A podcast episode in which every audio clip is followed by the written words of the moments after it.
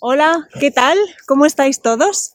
Bueno, me presento, yo soy Cris, voy a estar al frente del consultorio en B-Row, así que me veréis algún día que otro al mes eh, contándoos alguna cosilla de interés, eh, solucionando alguna de vuestras dudas. Así que bueno, si tenéis alguna, nos las hacéis saber y vemos a ver qué podemos hacer. ¿Vale? Bueno, yo soy veterinaria, eh, llevo ya varios años trabajando en clínica y llevo un tiempo pequeño eh, dedicándome también a la medicina veterinaria integrativa, de la mano de la nutrición y la acupuntura. Bueno, la acupuntura todavía me queda aprender bastante, pero bueno, ya estoy empezando a utilizarla, sobre todo en mis animales, con resultados, la verdad, que muy, muy buenos. Y en cuanto a la nutrición, pues que os voy a contar, eh, si estáis aquí en esta comunidad, eh, todos sabréis los beneficios que tiene viendo cómo están de sanos y de bien los animales. Sin más, los míos, pues ya los, habéis visto. Los míos, la verdad que, que da gusto verlos. Tienen una energía, a veces demasiada energía. Y bueno, ¿por qué me empecé a dedicar a la medicina veterinaria integrativa? Pues a lo largo de los años, dedicándome a medicina veterinaria convencional, pues vas encontrando gente que muchas veces les da apuro tener que andar medicando tanto a los animales, sobre todo en lo que a enfermedades crónicas se refiere. Y empecé a, intentar que el animal llevase la menor cantidad de medicación posible, sobre todo en el caso de las, de las dermatitis, de las alergias ya que muchas veces, aún metiendo todo lo que había que meter, no se veía ningún beneficio real en ellos. Y teníamos que meterles hasta arriba de medicación para ver una mejoría. Pero bueno, fui viendo que a raíz de cambios de dieta y algún suplemento natural, eh, primero requerían menos medicación y segundo el perro estaba mejor que nunca.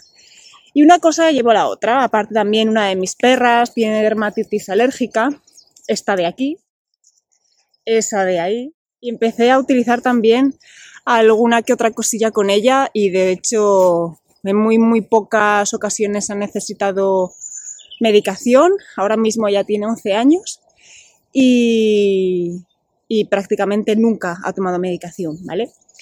Pues eh, con mis pacientes lo mismo, y ves que también la gente, los propietarios, están muchísimo más contentos con ese tipo de, terapias. Bueno, os los voy a ir presentando uno a uno. Estima.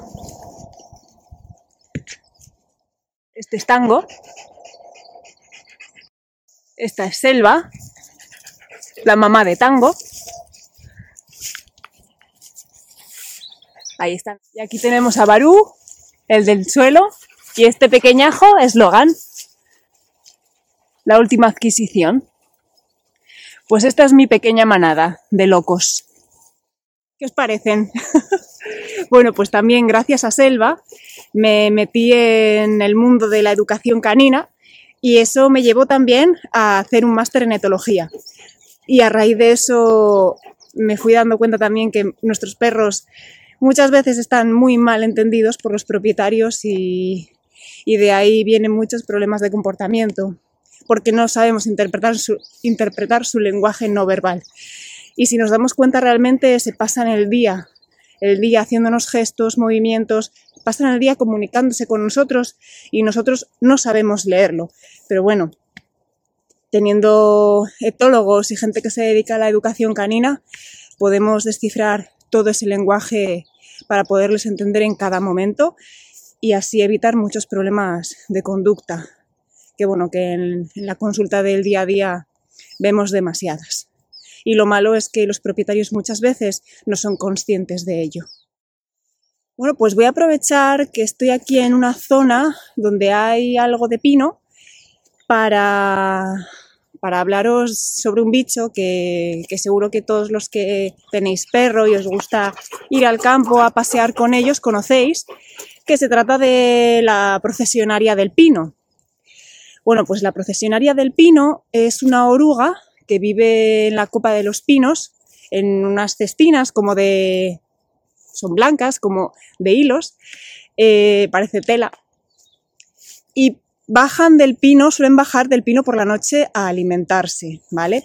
Pero es en esta época de primavera, entre marzo y abril, cuando descienden del pino para buscar en el suelo un lugar adecuado de temperatura y humedad para enterrarse. Y es bajo el suelo donde pasa de la oruga, que es la larva, al estado de crisálida. Y la crisálida en unas semanas es lo que dará la mariposa. ¿Y qué pasa con este bicho? ¿Por qué, ¿Por qué es tan famoso y hasta temido por los que tenemos animales, perros, y vamos por las zonas de pino de paseo? Pues porque en su cuerpo tiene unos pelos que contienen una toxina que produce unas reacciones de urticaria muy fuertes cuando entra en contacto con, la piel, con las mucosas, en este caso de, de, los perros. A nosotros también nos pueden afectar. Pero bueno, ellos son más susceptibles porque como van por el suelo oliéndolo todo, se pueden topar con ellas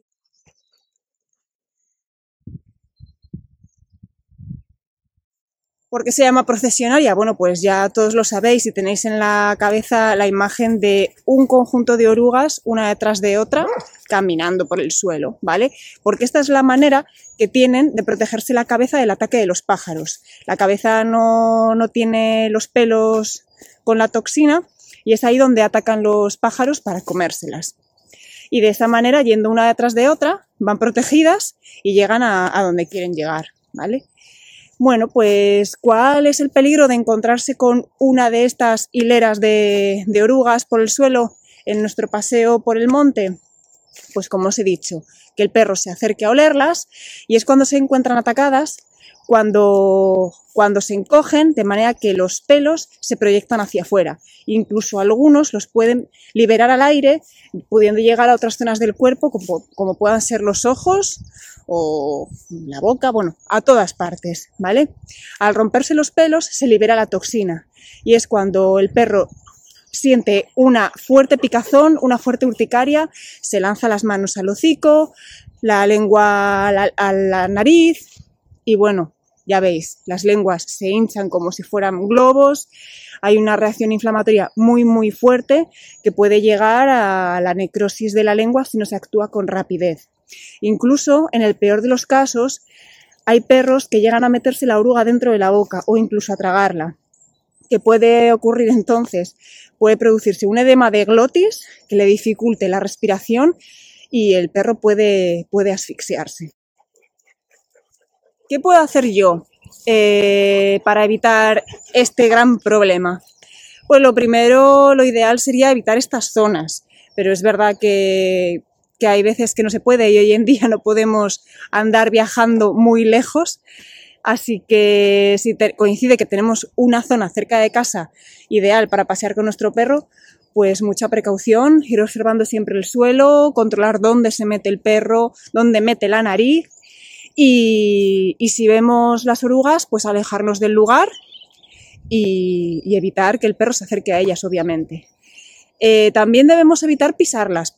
¿Por qué? o incluso si vemos orugas pisadas o muertas en el suelo, también las debemos evitar porque la toxina sigue permaneciendo en los pelos y puede y el riesgo potencial sigue existiendo, ¿vale? Si las encontramos pisadas en el suelo con un palo, nunca con el pie, para no quedarnos con ningún pelo en el pie, eh, ir retirándolos retirándolas del camino y si puede ser cubrirlas con algo, piedras, palos, lo que sea hay un compañero veterinario que lo que él hace es con dos palos, a modo de palillos chinos, eh, si las encuentra pisadas o vivas, las va cogiendo y las mete en una bolsa biodegradable, ¿vale?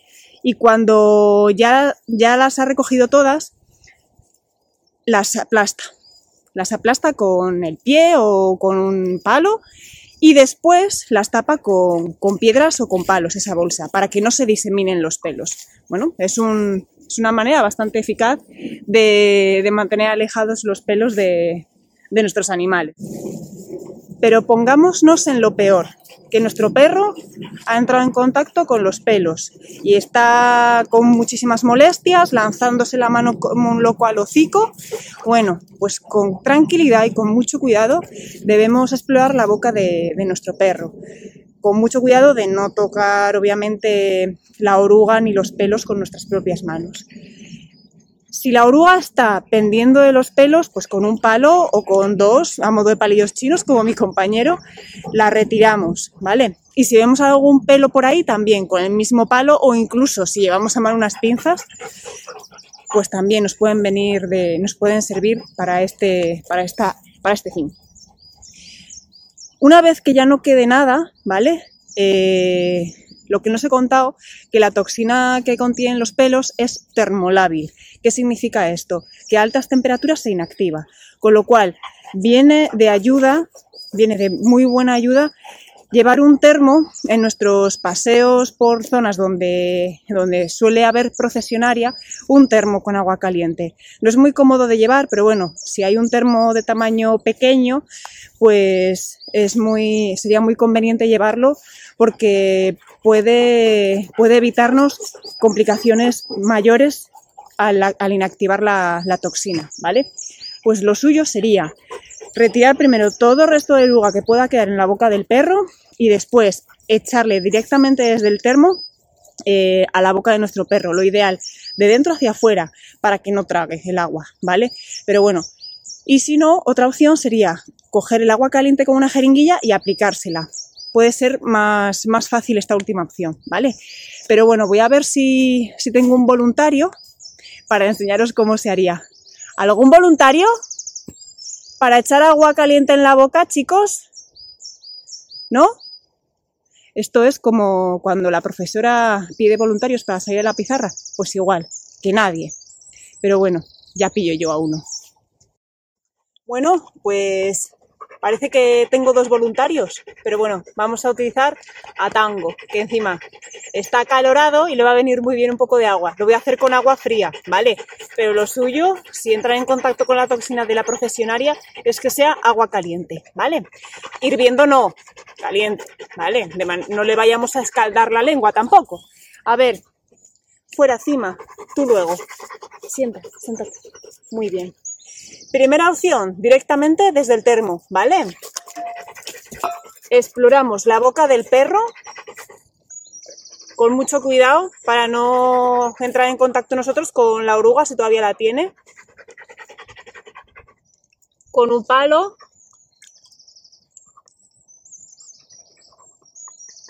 En este caso, Tango, como está tan acalorado, está abriendo la boca y me está dejando ver perfectamente. En el caso de que entre en contacto con la oruga, estarán muy, muy nerviosos, ¿vale? Y seguramente que no se dejen manipular. Pero bueno, con tranquilidad, ¿vale? En cierto modo, con tranquilidad. Le miramos bien, le retiramos lo que tenga en la boca. Y para los más mañosos, con dos palillos, a modo de palillos chinos, ¿vale? a mí no se me da muy bien, pero bueno. Y procedemos a echarle el agua, ¿vale? Lo ideal, de atrás hacia adelante para que salga el agua hacia afuera.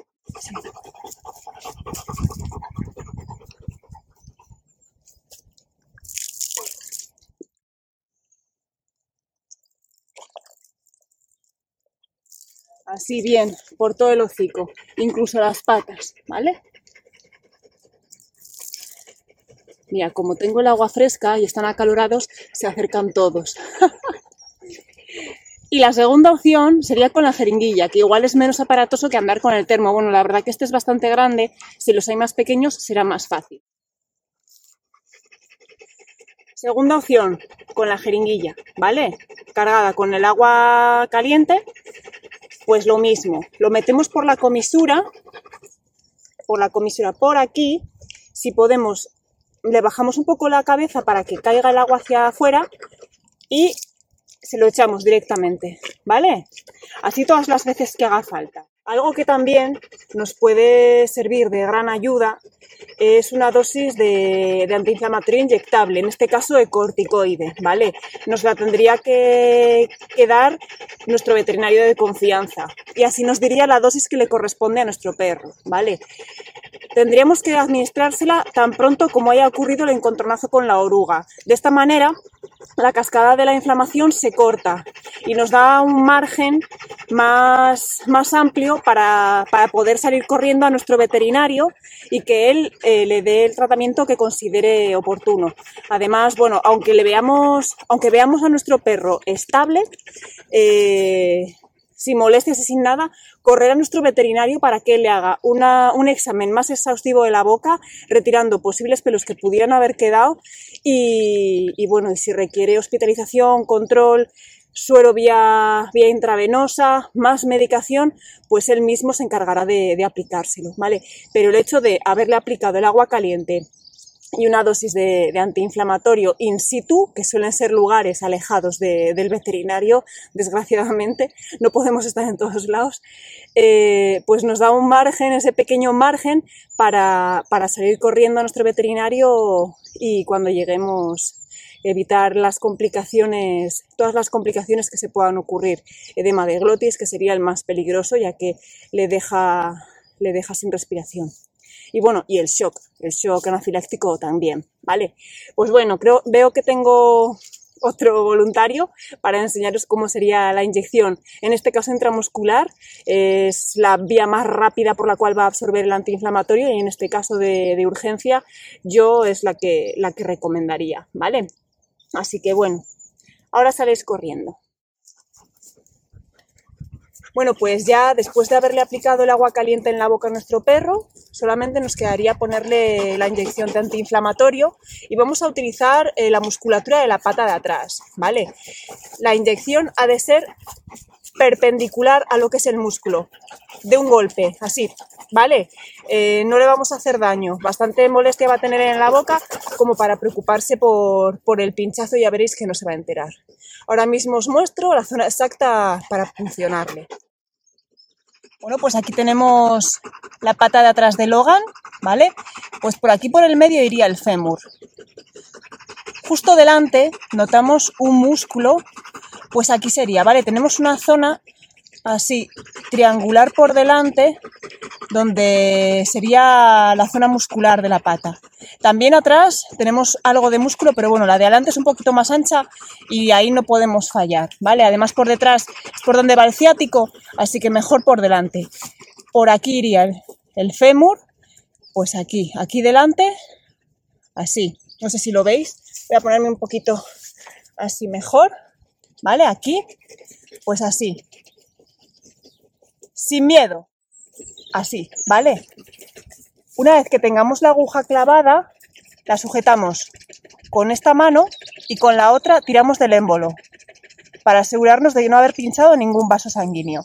Y entonces metemos la dosis de antiinflamatorio, ¿vale?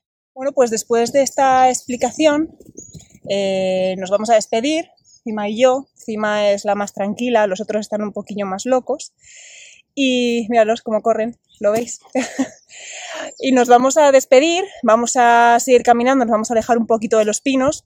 No voy a ser que tenga que salir corriendo al veterinario y me he gastado el agua en la demostración con, con tango, así que estoy, estoy sin nada, sin nada para, para casos urgentes.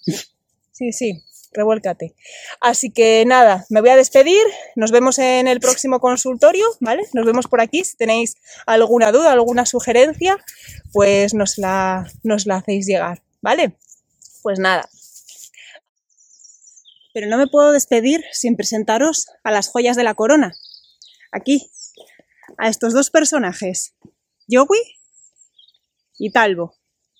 Esta es la, la montura de mi novio, y este, la mía. Aquí donde los veis, no parecen gran cosa estos caballitos, pero se cruzaron en una semana los picos de Europa, como unos campeones.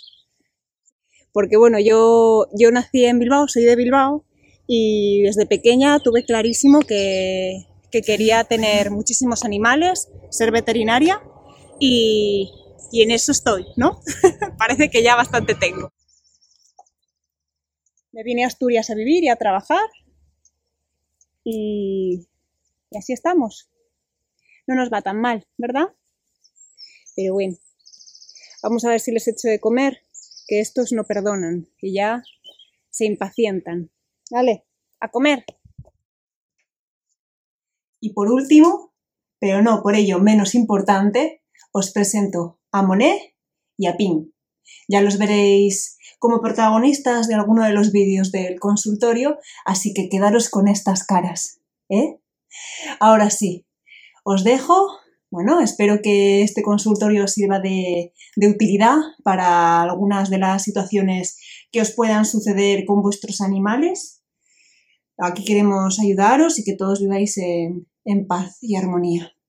Voy a dejarles durmiendo, estaban dormidos, pero bueno, solamente era para que los conocierais y les pusierais cara, ¿vale? Pues nada, nos vemos muy prontito. Hasta luego.